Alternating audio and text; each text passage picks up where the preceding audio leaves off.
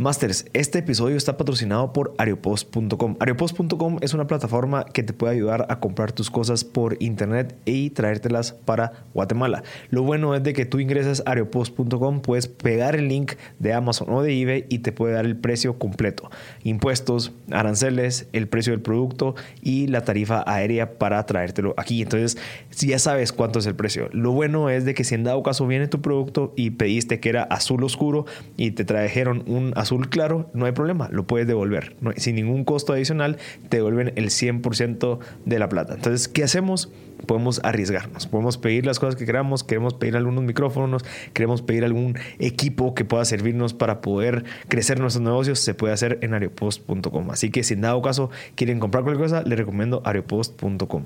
Bueno, ya estamos en un episodio más, en el episodio número 95 de M Podcast Show. El día de hoy tenemos a Diego Enrique Beltranena. Él es el host de Crece o Muere Podcast. Él es un experto en todo el tema relacionado de ventas. Él pues brinda asesorías y trabaja eh, en, en capacitaciones de ventas para empresas y personas. Entonces creo que tener un perfil eh, como el tuyo, Diego, bienvenido. Es sumamente valioso para la comunidad porque con Pedro Pablo creo que no hemos hablado del tema de ventas. O bueno, hemos hablado un par de temas de digitalización de las ventas, pero no hemos adentrado al tema de ventas. Así que bueno, Pedro Pablo, ¿qué, crees que podemos esperar hoy con Diego del tema de ventas? primero, primero que nada, bienvenido, Diego. La verdad es que es un gusto tenerte acá. Eh, como siempre hemos dicho, el objetivo del programa es eliminar el gap de información entre empresas grandes y empresas chicas. Entonces, eh, a la hora que es que nos escuchen, pues ahí sí que nutrir años en minutos en, conocimiento, ¿verdad? Creo que ese es un poco el objetivo. Y pues para empezar, me gustaría un montón que nos hablaras un poco de tu background. Creo que sos una persona bastante multidisciplinaria. Entonces, creo que tu background puede, puede darnos ahí luces de por dónde eh, profundizar o de por dónde hacerte algunas preguntas específicas. Claro, claro, buenísimo. Pues de verdad, Marcel, Pedro, mil gracias por la invitación. La verdad que encantado, y sobre todo con, con ustedes dos, que, que, creo que es una bonita conversación y creo que así la, la tenemos que llevar. Eh, y sobre todo, lo más importante es aprovechar este canal también para, para brindar conocimiento, que es parte de mi pasión. Entonces, para contarles un poquito de mi background, eh, se van a ir eh, asustando un poco, por lo menos sorprendiendo. Eh, yo soy, mm, soy abogado y notario. soy colegiado activo, ya no ejerzo. yo soy abogado y notario cuando, cuando estaba saliendo de la, de la universidad. Pues trabajé unos años en la parte de la abogacía, pero, pero puntualmente siempre me han llamado la atención los negocios, entonces comencé a ver qué más podía hacer, cómo me podía involucrar más en los negocios. Em, y creía que era una buena mezcla el tener esa, esa, parte legal y la parte de los negocios. Y comencé a investigar qué podía estudiar, eh, precisamente por, por, por eh, señales de la vida. Tuve la oportunidad en el 2008 eh, de acompañar a mi abuelo a los Juegos Olímpicos de China. Eh, y ahí fue donde mi pasión por el deporte creció. ¿Y por qué les cuento esto? Porque mientras estaba viendo qué más podía sacar en el tema de negocios, aproveché a sacar una maestría en Sports Law y es toda la parte de la, de la gestión deportiva, toda la parte del derecho deportivo eh, y, gestión internacional en ese sentido. Porque para mí el deporte ha sido toda mi vida eh, parte importantísima, no solo como salud física, sino como salud mental. Eh, y sobre todo desde el punto de vista de los entrenamientos que damos, el deporte es una analogía perfecta, tanto en deportes de equipo como en deportes individuales. Termino de estudiar esto y, cuando yo hago mi tesis, eh, precisamente mi tesis me enfoco en el tema de marketing deportivo y comienzo a ver el gran mundo que está detrás del marketing, de las ventas, todo lo que puedes comenzar a, ver en ese, en ese enfoque. Y, y, entonces digo, bueno, me quiero ir a estudiar un poco de marketing, pero eh, discutiendo con distintas personas, incluyendo mi papá, me decía, me parece buenísimo el marketing, pero ¿por qué no amplias un poco más tu conocimiento como abogado? Entonces tomé la decisión, me fui a Buenos Aires a sacar un MBA, eh, saco el MBA, me especializo en marketing al final también, pero pues saco el MBA que me abrió lógicamente un mundo excepcional a la parte de los negocios y ahí empieza pues parte de mis retos de, de, regresar a Guate después y decir, bueno, quiero ir a trabajar en la parte comercial. Y lo primero que me preguntaban es, ¿qué estudiaste? Pues yo soy abogado y muchas veces se rieron de mí, decir, este loco, ¿por qué me viene a pedir trabajo a mí en la parte comercial si es abogado? Y tenía que comenzar a sacar más el tema del MBA. Eh, pues continúo caminando un poco, eh, entro, entro en Afan Consulting and Training Solutions también, trabajé un poco en el tema de Saúl, eh, colocando café en grano, que era una división que tenían ellos, y en general, para, para ir aterrizando el, el, tema de mi background, eh, luego entré a la parte de seguros, saqué un técnico en seguros y, y fianzas, y mi más reciente estudio es en la parte de que ya me certifiqué como business coach, entonces ha sido súper interesante el, el, el, como desarrollarme en qué he trabajado en la colocación de producto físico, en servicios per se. Eh, y precisamente, pues todo este tema de negocios me ha llevado a mí a, enfocarme en el tema de ventas, que es precisamente lo que queremos charlar el día de hoy, pero no me quiero comer más el tiempo con relación a eso. Y ese es un, un breve resumen de lo, que, de lo que este loco ha hecho hasta el día de hoy. Mira, hay, un tema bastante interesante ahí, antes de entrar al tema de ventas, es el tema de las decisiones. Creo que el tema de tomar una decisión de ese calibre, decir, bueno, pasé cinco años estudiando esto y al final no me voy a dedicar a hacer esto, ¿qué, qué, qué, o sea, es difícil. Y eso es algo que yo conversaba acá con mi papá en el último episodio que lanzamos de mi podcast del tema de las decisiones, ¿verdad? Que eh, el hecho que tengamos que tomar decisiones así de difíciles, porque yo estoy seguro que fue difícil, yo tomé también decisiones así y, si no estoy mal, pero Pablo también, en donde teníamos que tomar una decisión de nuestra carrera futuro, eh, a pesar de que estábamos, pues, eh, de cierta manera como que metidos en una estructura, en tu caso, pues, legal, en mi, en mi caso fue universidad tradicional, ese tipo de decisiones son difíciles, obviamente marcan un montón en el futuro de tu vida, pero al final el, el, el que hayas tomado la decisión de decir, bueno, obviamente pasó esto, pero voy a empezar a, trabajar un poquito más, me voy a esforzar en, en entender otro mundo. Eh, e, es, es, es, complejo, entonces quisiera entender tu proceso de toma de decisiones, especialmente en ese caso en donde tuviste que decir, bueno, a, pesar de que estudié esto, voy, voy, a dedicarme a hacer ese tipo de cosas, ¿me puedes elaborar un poquito en eso, del tema de decisiones? Claro, claro que sí. Eh, Mira, realmente te soy bien honesto, hasta ahora, hasta ahora, precisamente en, los últimos, ¿qué te digo? 18 a 36 meses, tal vez ya he ido aterrizando de que sí existía un proceso con el cual yo tomaba las decisiones. Eh, sin embargo, en su momento era, era perseguir ese impulso que yo tenía dentro, es decir, o sea, yo sí no me he quedado quieto y lo que he logrado aterrizar es, escuchando a muchos autores y pudiendo darle una estructura a los movimientos que he tomado y las decisiones en mi vida, creo que se resume en, tomar acción, en tomar acción y, yo, lo, yo lo comparo muchísimo como cuando queremos empezar a estudiar o queremos empezar a hacer algo precisamente como para un examen o quiero estudiar la tesis, e, ese preciso tiempo pre-empezar es bien difícil entonces, eh, cuando ya empezás, ya comienzan las cosas fluidas. Y para mí fue lo mismo. Decía, yo no quiero estar pensando tanto las cosas, sino tomar acción. Ese primer paso es el que más, eh, pues, da miedo o es el más complejo. Pero si lo das, eh, lógicamente las cosas comienzan a fluir. Yo soy muy creyente en el sentido de que no hay que, no o sea, para mí, mejor dicho, te lo resumo de esta manera. Vos en la vida puedes jugar a no perder o jugar a ganar. Y la gran diferencia de estas dos o de estos dos escenarios es arriesgarse. Y como ustedes saben, hasta en el mundo de las finanzas, a mayor riesgo, mayor rentabilidad, eh, también en la vida lo veo así, que me he equivocado N cantidad de veces. Y lo quiero resumir para decirte lo que me acabas de decir es, para mí Jack Ma, eh, el que fue CEO de Alibaba mucho tiempo, ha marcado una frase súper importante en mi cabeza y él decía, en una entrevista le preguntaban, ¿qué has hecho para alcanzar el éxito? Y él decía, pues tomar buenas decisiones. Ah, excelente. ¿Y cómo tomas buenas decisiones? Pues a base de la experiencia. Y le decían, bueno, ¿y cómo consigues la experiencia? Tomas no, malas decisiones. Ese es el Precisamente.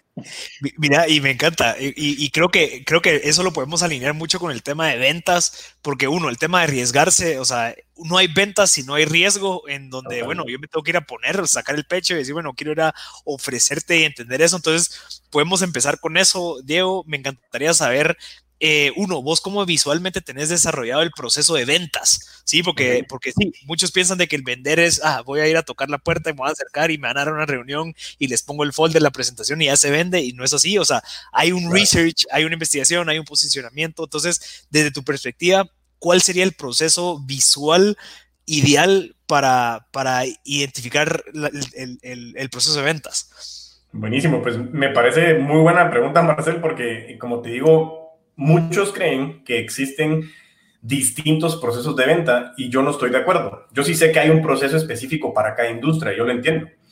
Sin embargo, creo que el proceso es bien sencillo y creo que eh, el no estar esquematizados y estructurados como un proceso es en donde fallan la mayoría de vendedores. Y por eso es que surge el podcast que, que, hablaremos más adelante, pero de ahí surge precisamente esto. Y en las ventas el arriesgarse es el poder tener el tema de preparación. Y lo hemos hablado con, con mi viejo en los entrenamientos. Es para poder estar enfrente y poder entrenar gente, uno tiene que estar preparado. Y de la misma manera son las ventas. Para nosotros el proceso empieza con la fase de prospección.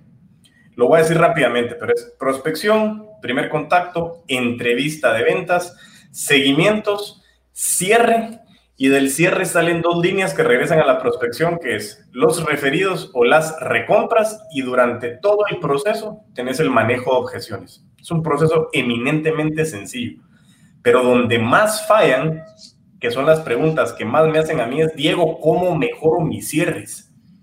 Y se saltan, como decías vos, esa, esa parte importantísima de la prospección que precisamente lo vamos a hablar en uno de los episodios, pero la prospección para mí le puse la prospección, porque es esa acción de hacer un research realmente a conciencia de a quién voy a contactar, porque precisamente quiero saber si esta persona entra o no en mi perfil, que le podemos llamar un buyer persona, eh, qué podría convertirse este, este prospecto en mi cliente, qué podría yo venderle y sobre todo la parte más importante que está dentro de mi filosofía es que realmente tengamos el interés de nuestro prospecto por delante de nuestro interés de ganar dinero. Y esa es otra de las grandes fallas que tienen los vendedores.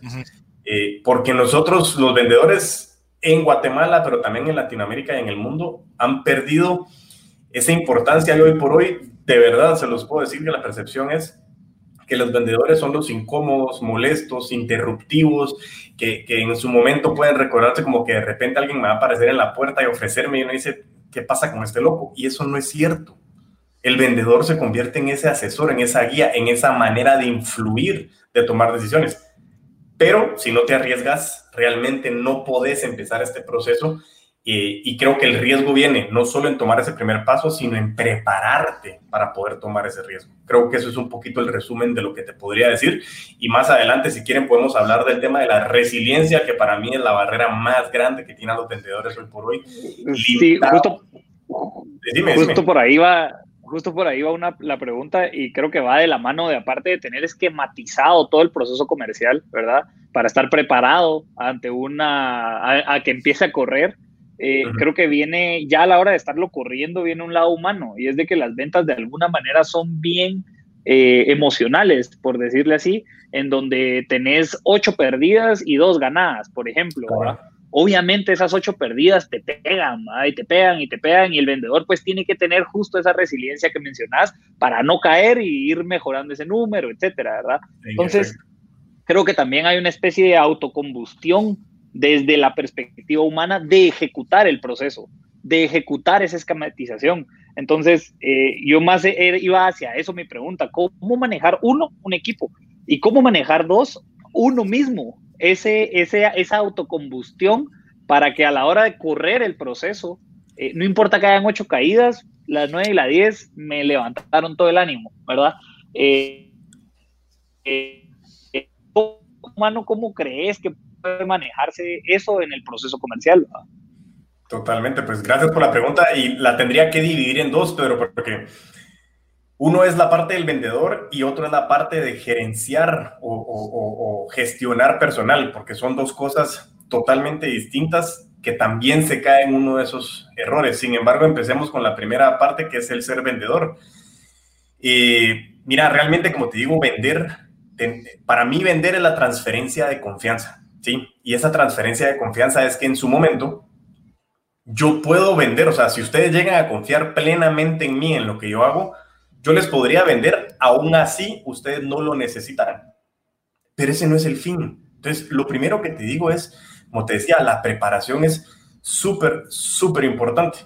Eh, y esa preparación te va a aumentar tu resiliencia, porque ¿qué es lo que pasa? Cuando yo trato de improvisar, o sea, si yo trato de improvisar es donde yo me pongo nervioso. Pero si yo estoy preparado, me da un empoderamiento en mis relaciones humanas.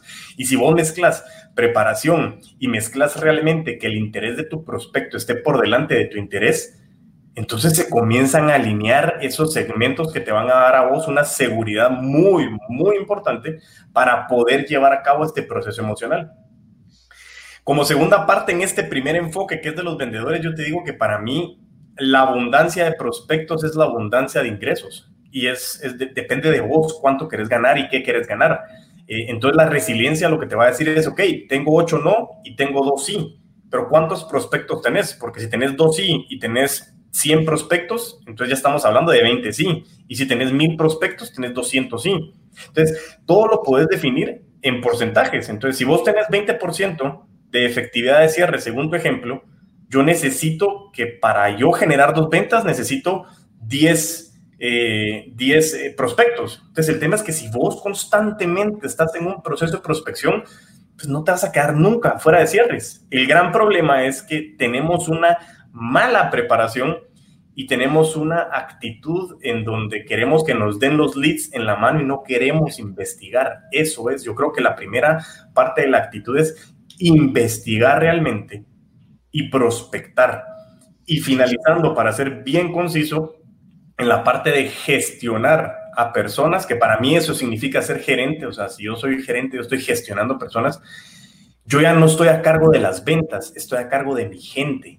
Y ese factor emocional es cómo yo entreno a mi gente, cómo yo me convierto en un coach para mi gente, cómo yo escucho y les doy feedback, cómo yo los acompaño al campo, cómo yo los ayudo a que sus metas estén sumamente bien definidas para saber qué quieren alcanzar y cuándo lo quieren alcanzar. Entonces, sí, el proceso es súper importante, pero como bien decías vos, la resiliencia de tener que recibir tantos no, eso es parte del vendedor y les quiero dejar un solo ejercicio para, para quienes, para nuestra audiencia, mejor dicho, es, ahorita es un poco difícil por la pandemia, pero a mí me apasiona mucho para trabajar, para trabajar la resiliencia, es agarren un lapicero en su casa, un lapicero que ustedes de repente aparecen lapiceros eh, bastantes en la casa, agarren uno y cuando puedan salir, agarren a una persona que no conocen, agarren a una persona que no conocen y traten de cambiarle ese lapicero por algo que esa persona tenga.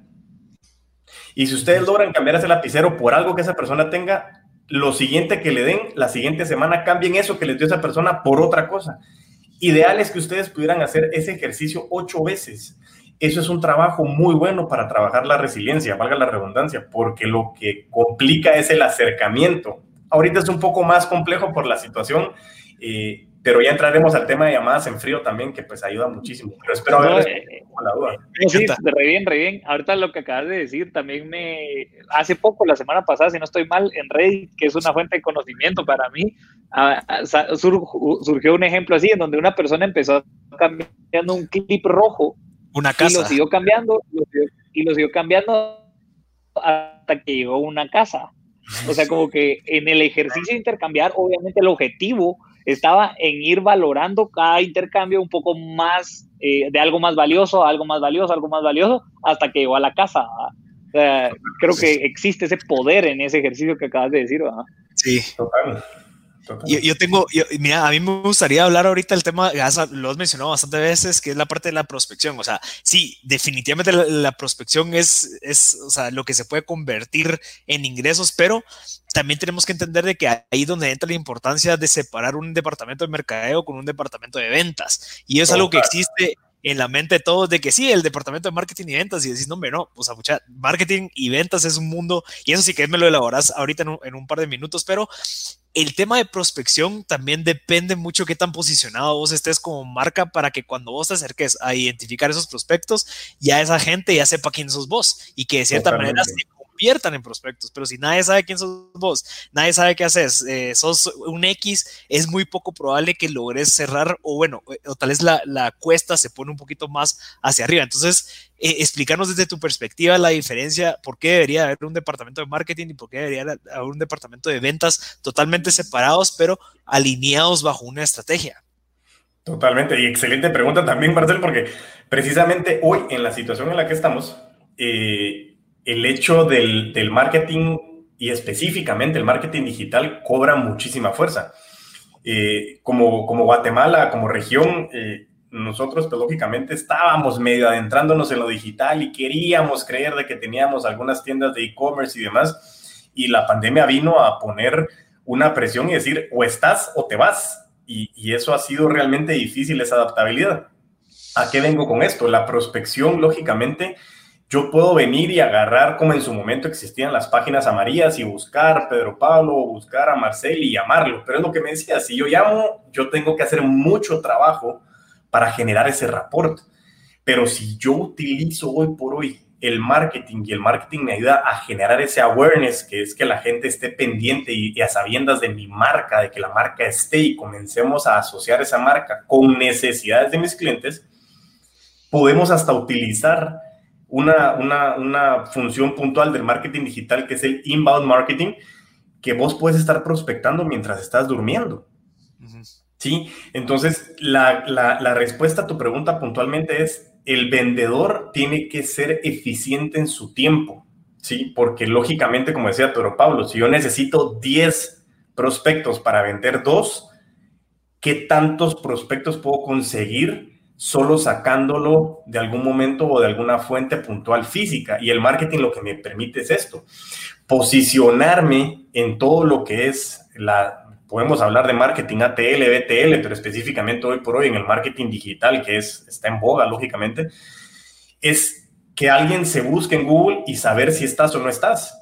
Y eso comienza a ser tu marca. Entonces, el, el departamento de marketing es posicionar la marca y lograr identificar leads que, se van a, que van a asociar tu marca con una necesidad para que cuando los llames digan, sí es cierto, yo tengo esa, necesidad, o mejor todavía aún, que puedas poner call to action en donde los mismos eh, prospectos que se convierten en leads en marketing digan, yo quiero información. Entonces, ya ahí es el, fin del marketing y la separación de estos dos departamentos es que cuando la gente te busque, te busca como experto. Si vos los vas a buscar en frío, los buscas como vendedor.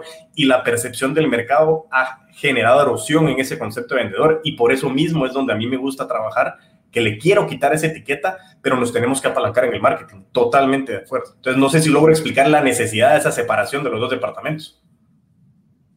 Sí, eso, es vital. Y, antes, de avanzar, solo eh, antes conversabas del tema de, que un, vendedor o digamos un asesor se tiene que convertir en ese asesor, obviamente. Entonces ahí es donde, donde chocan muchas cosas, ¿verdad? En donde la gente piensa de que tengo que ir a venderle, pero no muchos piensan o ahorita se está empezando a entender de que tengo que ir a crear una relación con esa persona, porque creo que es la relación lo que vende más que, más que una, una, un intercambio.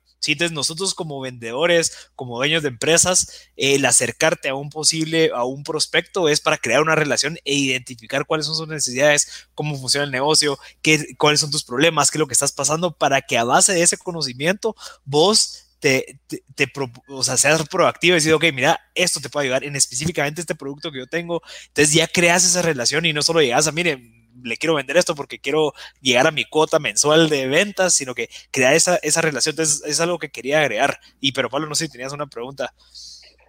Sí, eh, me parece curioso esto de prospectar y obviamente también lo de conseguir leads. Creo que es el primer reto y en la primera etapa del proceso que describiste es donde es lo primero que va. Entonces, antes, eh, poniendo un ejemplo de cómo era antes y cómo es ahora, antes habían tres, cuatro, cinco canales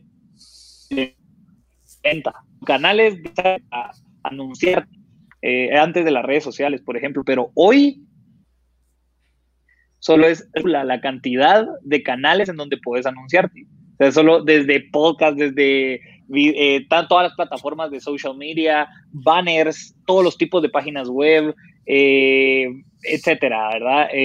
influencers, N.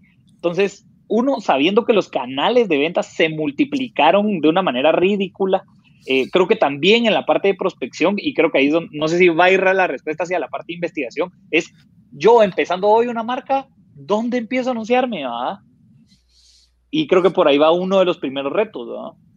Totalmente, totalmente. Y esa pregunta. la pregunta dime, dime, dime. Ajá. No, entonces la pregunta es solo como yo empezando un negocio en todos estos canales que hay, ¿hacia dónde voy? Pues, Claro. La primera respuesta que te diría yo es, vos empezás una marca y el mismo marketing digital tiene un concepto que se llama el buyer persona, ¿sí? Y eso es lograr definir quién es tu cliente ideal, quién sería ese cliente soñado que vos tenés. Y sí, la respuesta va enfocada en el tema de la investigación, lógicamente. Eh, entonces vos tenés que primero decir, bueno, ¿qué soy yo? O sea, yo como marca, ¿qué soy? Eh, eh, y la segunda pregunta es, ¿qué vendo? Y esa pregunta es vital porque ahí entramos a un montón de técnicas, definir tu elevator pitch, que puedas definir en tres palabras qué vendes. ¿Qué vendes? O sea, ¿qué vendes? Es, como decía Marcel, nosotros estamos en un negocio de relaciones. Entonces, ¿Qué canal puedo elegir? Va a depender de que vos definas quién es mi cliente, dónde consume ese contenido, cuánto, tiene, cuánto tiempo tiene para consumir ese contenido, lo está haciendo en el celular, en la computadora, en la tablet, en la televisión, y realmente queremos ser interruptivos, estamos agregando valor o contenido a través de un podcast. Entonces, vos definís primero tu buyer persona y hay un montón de preguntas súper importantes. Es dónde vive, qué hace, dónde trabaja, cuánto gana, eh, dónde consume ese contenido, qué compra, con quién vive. Y eso te va a decir, ok, ya tengo definida mi buyer persona, la misma respuesta y puede no ser solo un perfil, puedes tener dos, tres, cinco, depende de qué es lo que estés vendiendo. Pero empezando con uno, la misma respuesta te la va a dar ese perfil. Si yo comienzo a investigar, defino bien qué es lo que estoy vendiendo y a quién le quiero vender, el canal me lo va a regresar a esas preguntas. Y otra vez, reitero, la suma importancia de que lo que vos estés vendiendo realmente satisface necesidades de tus clientes. Y lo más importante en el marketing es no generes, o sea, tratar de, publicitarte en un canal en donde no estés vendiendo, aunque siempre estés vendiendo. Y por eso te dicen mucho que, se regale contenido, que regales eh, eh, contenido de valor, porque muchas veces es, mira, te estoy vendiendo. E, eso psicológicamente al consumidor lo bloquea, pero diferente es, mira, te estoy regalando contenido a través de un podcast. Ah, me interesa, fíjate que escuché que, que, vos hablas mucho de negocios, me podrías ayudar. Vendiste sin vender. Entonces, ah, por ahí viene el tema de la respuesta a esa pregunta puntualmente. Sí, eso que describís ahorita justo lo veo como estas páginas o un montón de páginas que que te están, casi que el contenido que te están publicando es contenido que estarías hasta dispuesto a comprar. Claro. O sea, desde el contenido que te anuncian, vos ya estarías dispuesto a comprar ese contenido. Entonces, creo que por ahí va a agregar valor desde el contenido. Ya es como un punto de atracción hacia alguien que obviamente ya le interesa el tema, ¿verdad? Totalmente, totalmente.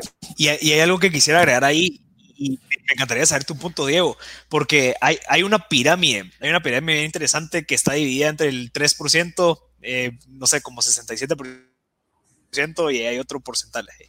La idea de entender esa pirámide es de que ese 3% que está hasta arriba, obviamente es la parte mínima, es la que está buscando comprar asesorías de ventas hoy. Me meto a Google, mucha asesoría de venta empresarial, con quién me voy, ya tengo el cheque aquí listo y obviamente ese 3% es el que está eh, dispuesto a pagar y obviamente el que tenga mejor publicidad, el que tenga mejor posicionamiento en Google, el que tenga mejor posicionamiento, pues se lo lleva. Entonces, esa, esa competitividad es un poquito muy, es un océano rojo, ¿verdad? Entonces, está el otro 67% que es en donde entramos los generadores de contenido de valor que vos nutrís de cierta manera a una persona que se le ocurrió en algún momento decir, ok, estoy entrando en la empresa familiar, eh, quiero empezar a, aprender en temas de ventas, quiero empezarme a asesorar, quiero empezar a entender cómo está funcionando la industria.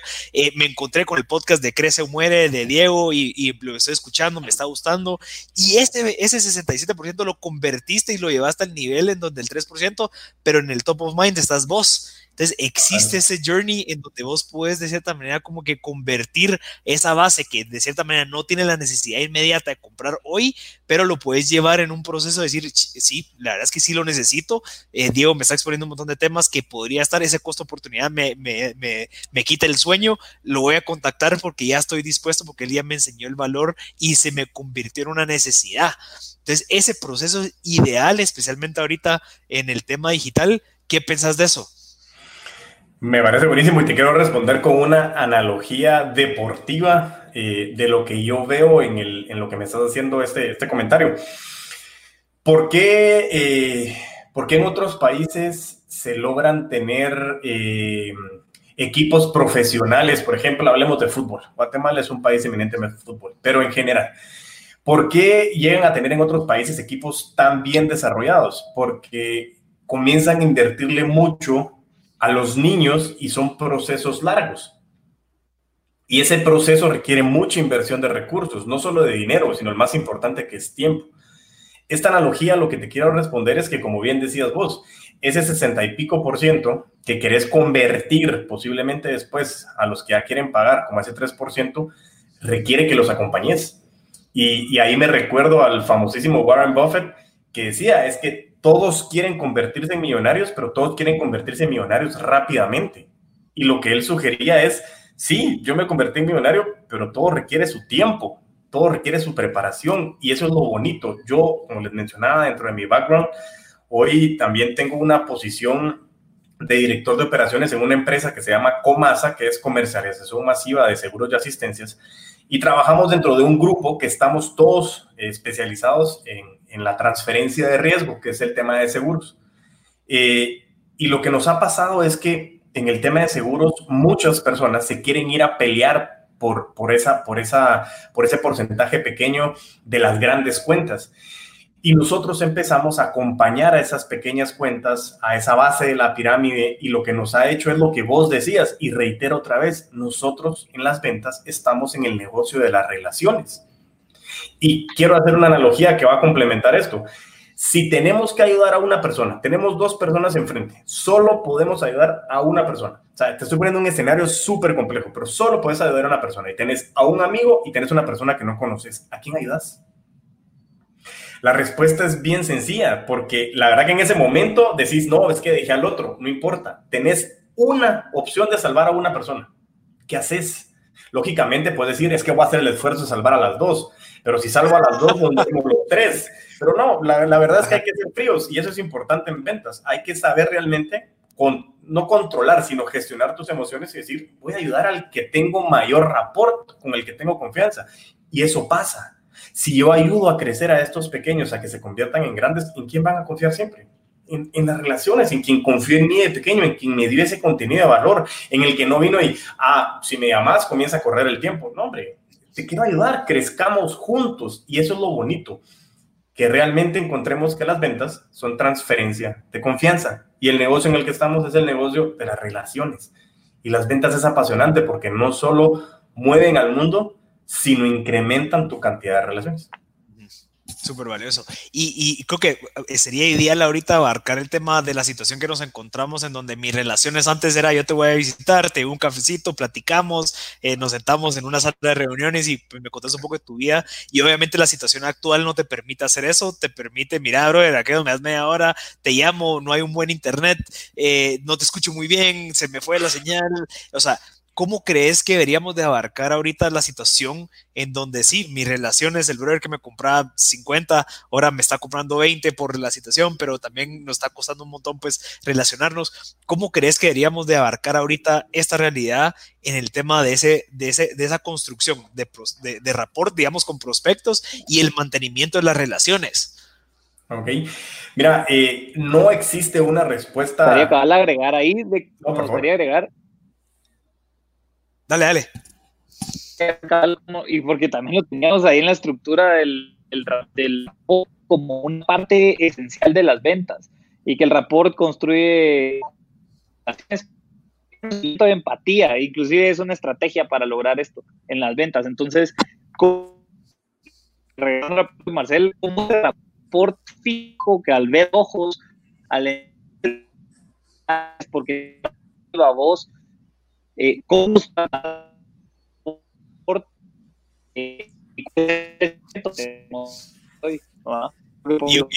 yo, no sé si lo escuchaste al 100%, Diego, pero... No, no, no, no lo escuchado, pero, Creo que la pregunta es, es sobre la, importancia del rapport, especialmente el tema de contacto eh, cara a cara, ¿verdad? En donde ves los ojos, ves la, la, estructura, ves el lenguaje corporal, cómo está afectando ahorita y cómo lo podemos aprovechar.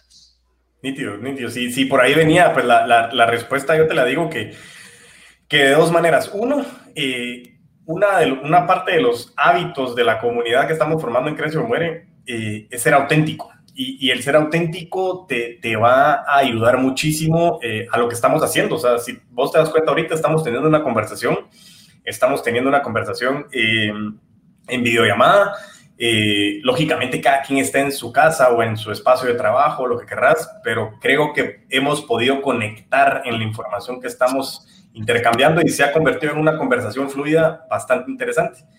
Y eso es lo mismo, como bien decía Pedro, el rapport tiene tres elementos, empatía, respeto y confianza. Y la más importante es la parte de la empatía. ¿Qué es lo que pasa? Hoy por hoy el vendedor tiene dos, dos grandes errores. Uno, eh, cuando llama, quiere hablar el 70% y que el prospecto hable el 30%. Y la ecuación es al revés. Hoy por hoy nosotros tenemos que aprender a escuchar. Y esa es una de las herramientas más valiosas que tiene un vendedor o una vendedora. ¿Y cómo generamos ese rapport? Todos como seres humanos estamos en distinta situación ahorita, pero tenemos algo en común que estamos con la pandemia, que nos pegó, que no nos pegó, que cerré el negocio, que perdí mi trabajo.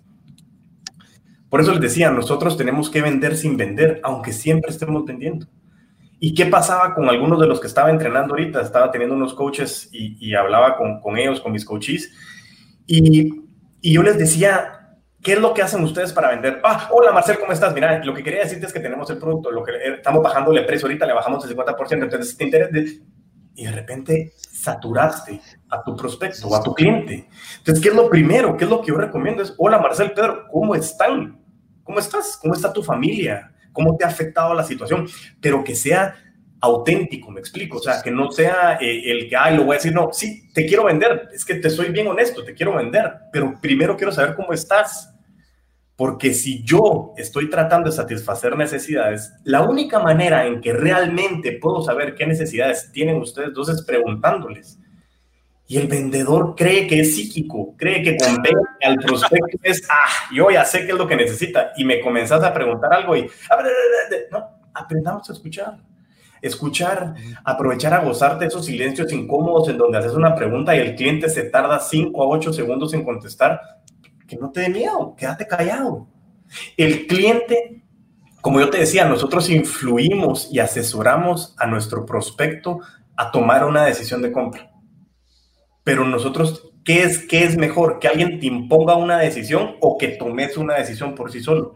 yo te aseguro que es la decisión por sí solo. Y esa es la influencia. Hacer que una persona tome una decisión que por sí solo no lo haría. Y el gran error de los vendedores es trabajar con la persuasión, que es obligar al otro a hacer lo que yo quiero. Y eso es lo que yo a mí no me gusta. Y ese rapport, como te digo, viene de ser auténtico, de tener empatía, de tener respeto por mi prospecto, porque yo quiero escuchar qué le ha pasado. Quiero saber en qué posición está, cómo está su familia. ¿Tiene algún enfermo? tiene alguna situación compleja económica, tiene algo puntual que, que, haya, que haya generado alguna situación compleja. Eh, y eso, eso precisamente para mí es como vital el, el, poder tener ese, esa empatía, ese respeto y sobre todo que a través de estas dos generamos confianza. Si ya tenemos confianza, ya podemos discutir de muchísimas cosas. Y, es algo que, que vale la pena traer a la mesa, entonces es hacer conciencia también a los gerentes de comerciales o gerentes de venta de que esa, esa prospección no me va a llevar un día, sino que va a llevar, no sé, una semana, dos semanas, en donde creamos esa relación que hay gente que es más fácil que otra, definitivamente. Eh, entonces también, ¿cómo, ¿cómo se establecen esos KPIs adecuados para que no eh, se machuquen los pies entre ellos, porque obviamente mi KPI de crear prospectos, o sea, me va a llevar mucho más tiempo, depende de la persona crear reuniones y no tanto eh, una, un intercambio bueno, pues eh, inmediato, ¿verdad? Entonces, ¿cómo, cómo funciona en, esa, en ese proceso actual en donde ya la gente está, está entendiendo esa parte de crear las relaciones que me va a llevar mucho más tiempo? Entonces, mis KPIs ya no es tanto eso. ¿Cómo, cómo lo ves vos? Ok, mira, la respuesta, pero no sé si vas a decir algo, ¿no? Eh, no, solo eh, iba, iba a complementarla solicitando que como que cinco tips, digamos, para esa, esa pregunta. Ok, yo te diría que el, el primer tip que te digo es eh, siempre estar prospectando siempre estar prospectando y es un proceso constante de prospección y no solo de prospectar, porque el prospectar no solo es buscar gente, es siempre estar prospectando y siempre estar calificando. Eh, un tip muy importante que, que, escuché de, de, una compañera que trabaja en una de las, de las corredoras de, de seguros tradicionales, eh, me decía que algo bien importante como tip es que vos puedas abrir una hoja de Excel y llenes con los 200 nombres que vos conozcas. Agarra gente del colegio, gente del trabajo, gente de la U y llena con 200 personas que vos conozcas, que vos puedas llamar y decir, Marcel, ¿cómo estás? Te la digo Enrique, ah, ¿qué onda Diego? ¿Cómo estás? Hola Pedro, ¿cómo estás? Ese tip para mí es bien importante porque esas 200 personas se van a convertir en tu prospección constante. No todos, no todos son tus prospectos pero sí se pueden convertir en tu centro de influencia. Entonces, ¿qué tips te puedo decir? Uno, prepárate. Y prepárate no solo es para conocer a tus prospectos, sino en constante educación y consumo de contenido. O sea, crece o muere viene de ahí, de la frase de William Burroughs de cuando uno deja de crecer, empieza a morir. O sea, nosotros tenemos que estar en constante crecimiento. Segundo, que siempre estemos prospectando. Tercero, que siempre estemos cerrando. ¿Sí? Para nosotros la filosofía es el ABC de las ventas, always be closing. Pero quiero hacer una aclaración. Para nosotros cerrar es empujar el proceso a la siguiente fase. Entonces, si yo estoy en mi fase de prospección, tengo que empujar mi proceso a la fase de primer contacto. Si estoy en mi primer contacto, es como dicen muchos autores, no le pidas que se case con vos en el primer contacto. O sea, yo quiero, mi fin principal es pasar del primer contacto a la entrevista de ventas. Y esa entrevista porque quiero ir a preguntar. Y de mi entrevista de ventas van a, subir, van a, van a surgir pasos a seguir. Y después de esos seguimientos viene el cierre. Y del cierre viene la posventa. Y de la posventa viene la recompra. Entonces es, prepárate, prospecta y califica.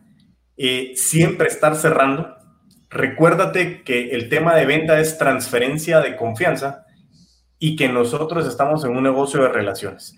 Estos cinco puntos es siempre mantente creciendo, prospectando, cerrando, generando confianza con ese rapport y sobre todo manteniendo nutridas tus relaciones con ese interés sincero, siendo auténtico de que las necesidades de mis clientes están por encima de mi necesidad de querer ganar dinero diría que esos para mí son cinco pasos vitales que me podría extender mucho más, pero que realmente es como traer y aterrizar y cada uno de esos los podríamos eh, expandir, pero eh, pregunto si, si creen que fui claro y explícito en la solicitud de esos cinco tips, ¿verdad?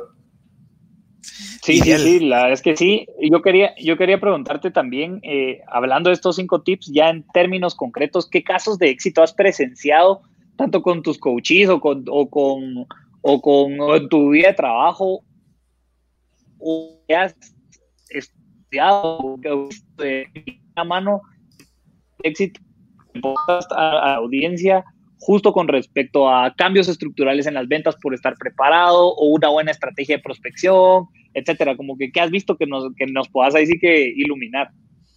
Mira, casos de éxitos puntuales, eh, yo te puedo decir que sí, con mis coaches he tenido eh, precisamente en esta pandemia, si lo quieres ver de esa manera, eh, o en esta cuarentena, como le queramos llamar, han existido por lo menos tres casos bien puntuales de casos de éxito que lo que han hecho sencillamente es apegarse a un sistema esquematizado. ¿En qué sentido? Nosotros somos seres humanos y lo que pasaba con los vendedores o lo que pasa con los vendedores es que creemos que somos seres superiores y se nos olvida que somos seres humanos, así de sencillo. Y el problema es que cuando creemos que somos seres superiores, nosotros creemos que en nuestra cabeza está todo. Y por eso viene y dicen es que el, vendedor es mal administrador. Yo no estoy de acuerdo.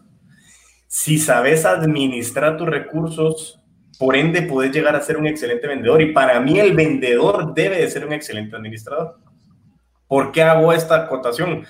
Porque los tres con los que yo hablé, dos personas en el sector inmobiliario y una persona en el sector de seguros, incrementaron dos cosas. Uno, su porcentaje de cierres, que eso es súper importante, pero dos, incrementaron su cantidad de prospectos porque no estaban utilizando la tecnología. Y el CRM hoy es una herramienta vital para poder tener la conciencia. Y por eso decía que como seres superiores creíamos que nosotros lo podemos manejar todo en la cabeza. Nosotros nos vamos a equivocar y el CRM, gracias a Dios, si nosotros le metemos información, nos va a ayudar a dar esos seguimientos. ¿Y qué pasa? Lo vital de por qué mejoraron en sus, en sus cierres y en sus prospecciones. Porque nosotros como vendedores fallamos en decirte, mira Pedro, te voy a llamar mañana a las 10 de la mañana mañana es miércoles y yo te paro llamando el viernes a las 4 de la tarde o el lunes porque se me olvidó. Lo tenía apuntado en mi cuadernito que está súper bonito y se me olvidó. Estamos fallando en esa promesa de ventas. Y es bien complejo, me sigue pasando, son errores que aún así me siguen pasando, pero me, o sea, me he tenido que apalancar en el CRM y eso es lo que les he inculcado a ellos, apalancarse en el CRM para que realmente puedan cumplir esa promesa de, de, de, transferir esa confianza. Entonces, esos casos de éxito, los dos incrementaron en una situación compleja del mercado inmobiliario a volver a activar prospectos, incrementar sus cierres y en la parte de los seguros, encontrar de que hoy estamos en una situación tan emocional que comenzar a levantar esas emociones determinaba toma de decisión de poder asegurarte. Mira, mira Diego, eh, antes de, empezar a cerrar, porque pasó el tiempo súper rápido, eh, hay, una, hay una cuestión interesante que es que dentro de la cadena de valor del tema de la prospección hasta el cierre y el mantenimiento y el seguimiento, hasta dónde tiene que llegar el vendedor como como tal, porque una de las cosas que vos mencionaste fue, la, fue el que el tiempo tiene que ser bien manejado y administrado por el vendedor, porque obviamente mientras más eh, pueda vender mejor, entonces, ¿hasta dónde debería llegar mi responsabilidad como vendedor dentro del proceso de, de el producto o servicio el cual yo estoy vendiendo? ¿Será que yo lo tengo que mantener? ¿Será que lo tengo que darle seguimiento y darle seguimiento? Entonces, ¿me puedes elaborar un poquito eso? Te lo elaboro de dos maneras. Primero, eh, en la parte, bueno, la verdad que es la misma, pero después te voy, a, te voy a decir por qué quería separarlo en dos. Para mí como vendedor, al final estamos en el negocio de las relaciones. Y, y, si yo quiero hacer una relación con vos o quiero hacer una relación con Pedro y ustedes entraron desde dentro del perfil de mi buyer persona, ustedes ya me compraron algo, ustedes mismos van a ser fuente de recompra, porque si ya me compraron significa que yo generé una confianza con ustedes para poderles vender algo y ustedes me compraron. Entonces ustedes me pueden recomprar si es que están dentro de ese mismo perfil. Entonces para mí el continuar con esa relación es súper importante. Eh, y segundo, me pueden dar referidos, porque si yo les logré satisfacer a ustedes una dolencia, ustedes pueden conocer personas, porque la verdad que aquí es donde los refranes de las abuelitas comienzan a dar sentido.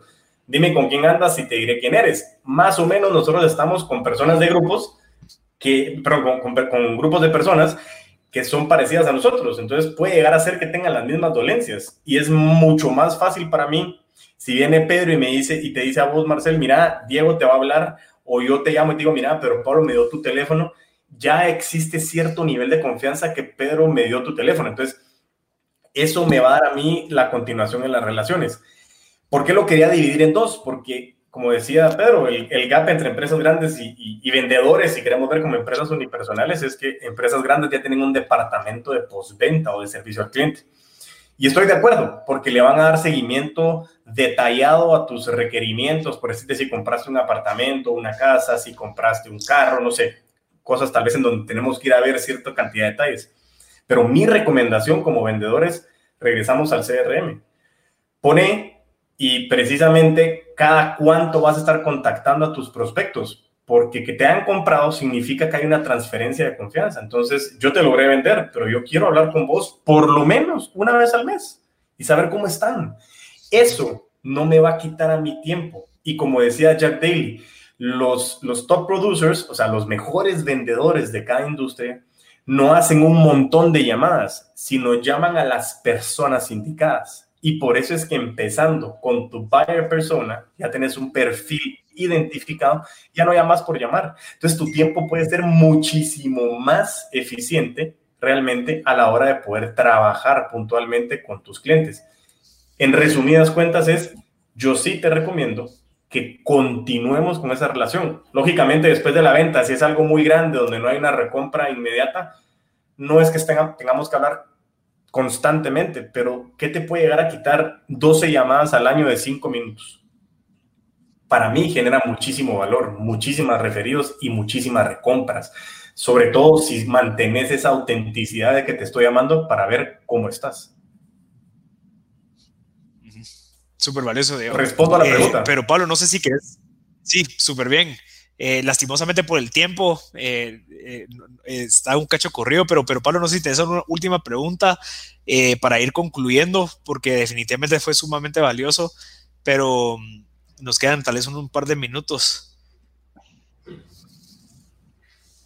Sí, eh, la pregunta, y creo que va alineada más hacia el consejo, creo que nos has dado bastantes a nosotros y a la audiencia con respecto al, al, toda el área comercial, así que más mi duda sería como, mi, mi pregunta sería un consejo eh, desde la perspectiva tanto de business coach como de director comercial o del puto amo de las ventas, eh, ¿cuál es el consejo que le darías a alguien que uno esté empezando y que es una empresa unipersonal o alguien que ya esté justo encontrándole ahí el ángulo de empezar a crecer, eh, ¿cuál sería el primer consejo que les darías?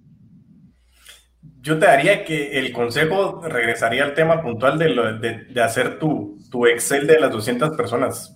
Estamos en un negocio de relaciones y, y como te decía, eh, generar relaciones me va a generar negocios si lo hacemos de manera auténtica. Entonces, identifiquemos bien a quién le queremos vender, qué es lo que queremos vender. O sea, sean bien estrictos en esa auditoría de identificar qué están vendiendo, a quién le están vendiendo, pero sobre todo que no estén vendiendo características, es qué beneficios obtendrían mis clientes de lo que yo estoy vendiendo.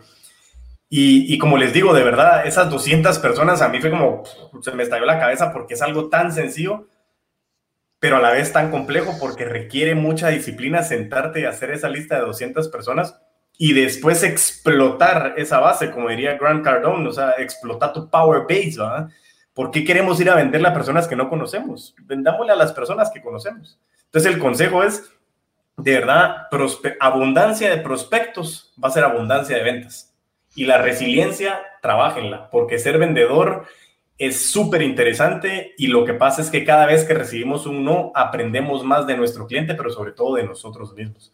Y nunca dejen de crecer mucha. De verdad que eso sí es, hoy por hoy la riqueza es conocimiento. Entonces, eso realmente para mí es el diferencial de un excelente vendedor, es quien está preparado y quien puede generar ese rapport con muchísimos temas. Creo yo que es parte importante. ¿Y tenés algún libro que nos recomendés que creas que te haya servido bastante para toda esta tu carrera de ventas? Mira, eh, siendo bien puntual, el libro para mí que me cambió el mundo, donde empecé a escuchar podcast y audiolibros porque me hacía más eficiente mi tiempo, es el libro de Ismael Cala, El Poder de la Escucha, si mal no recuerdo el nombre, en donde para mí explotó mi mundo. Si se dan cuenta, me gusta hablar y me ha costado mucho realmente el parar y escuchar y escuchar con todo el cuerpo. Eso para mí es, es, es un libro que si ustedes lo escuchan, desde el punto de vista de decir, en negociaciones, en, en, negocios, relaciones, ventas, en tu rol como querrás, el poder de la escucha de Ismael Cala. Si mal no recuerdo es llamada, pero, pero lo pueden buscar en el Ese es. Es espectacular ese libro desde el punto de vista de cómo él creció y llegó a lo que quería hacer y cómo explota ese sentido de la escucha. Y escuchar, te lo aseguro que te va a hacer vender más. Definitivamente.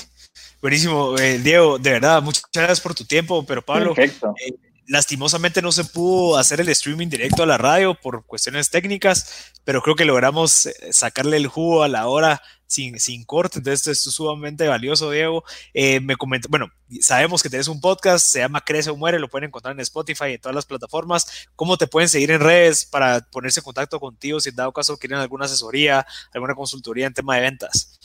Buenísimo, me pueden seguir en Instagram como arroba puto amo de las ventas, me pueden seguir también en Facebook como Diego Enríquez Beltranena o el puto amo de las ventas, eh, pueden también enviarnos correo electrónico, eh, me pueden, con, eso, con eso estamos, el correo electrónico es Diego Enríquez arroba afanca.com eh, y la verdad que en redes hoy por hoy es donde estamos todos, así que ahí me pueden estar buscando.